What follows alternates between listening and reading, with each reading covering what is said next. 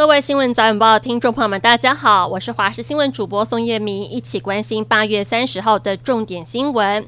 强台苏拉莱西中央灾害应变中心昨天晚上表示，今天是中元节，也是年度大潮，沿海低洼地区都需要留意海水倒灌。因强风，全国划定了警戒区域数总计有三百二十处，分布于高雄市、屏东县、花莲县跟台东县。农业部则指出，屏东县已经发布了上岸避风命令，境内十一处的渔港，所有的渔船要进行避难。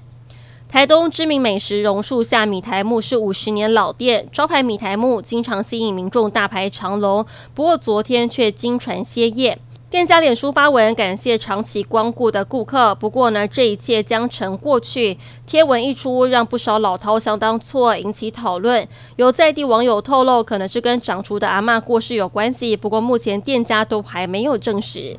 新北市板桥区上个月发生了正大的黄姓女大生等公车的时候，遭从天而降的窗型冷气机砸死，引发各界关注。保部保护司及财团法人犯罪被害者保护协会协助死者黄姓女子的父母亲申请犯罪被害补偿。新北地检署昨天开会审议，认为黄姓女子跟父母亲的感情深厚，父母原本期待跟女儿共享天伦，却因为工人过失的行为而痛失爱女，两人遭逢丧女之痛，顿时精神上的重大依靠，受到极大的精神痛苦，决定补偿皇家一百八十万元。美国的社群媒体平台脸书的母公司 Meta 昨天宣布，已经删除了七千七百多个脸书账号。这些账号涉及了中国的一项大规模线上垃圾讯息行动，试图偷偷宣传中国，并且批评新方。Meta 此举总共删除了七千七百多个脸书账号跟十五个 IG 账号，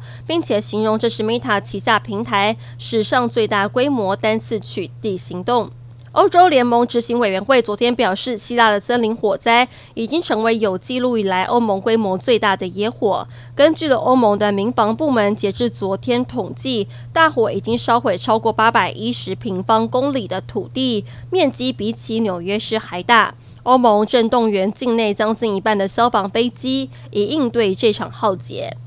瓦格纳集团的领导人普里格金坠机身亡，没有白宫首度表态认为就是克里姆林宫做的案子。日前，拜登总统说，俄罗斯境内所发生的事情很少不是普丁在幕后主使的。白宫发言上皮耶呼应拜登的说法，表示那是在预料之内的事情。经过 DNA 检测，证实普里格金坠机身亡。接下来，美方关切的是瓦格纳佣兵集团在乌俄战争扮演何种角色。